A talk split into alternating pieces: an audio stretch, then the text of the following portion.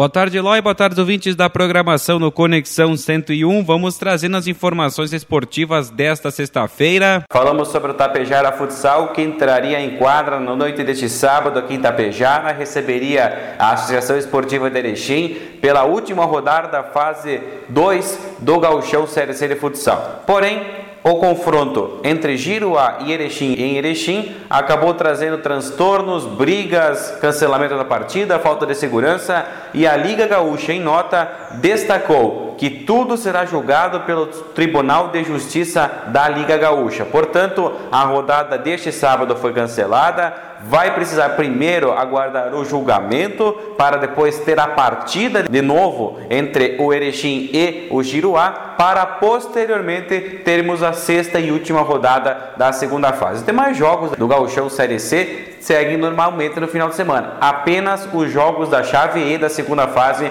estarão paralisados. Já a equipe de Santa Cecília do Sul entra em quadra logo mais no domingo, às 7 horas da noite, em Fortaleza dos Valos, e enfrentará o JM Futsal, então, em Fortaleza dos Valos. A partida de ida vai ter a transmissão, então, JM no Facebook, e o segundo confronto no dia 11 de novembro, na quinta-feira, às 9h30 da noite, em Ibiaçá. Partida já estava com uma indefinição, seria em Tapejar, seria Água Santa.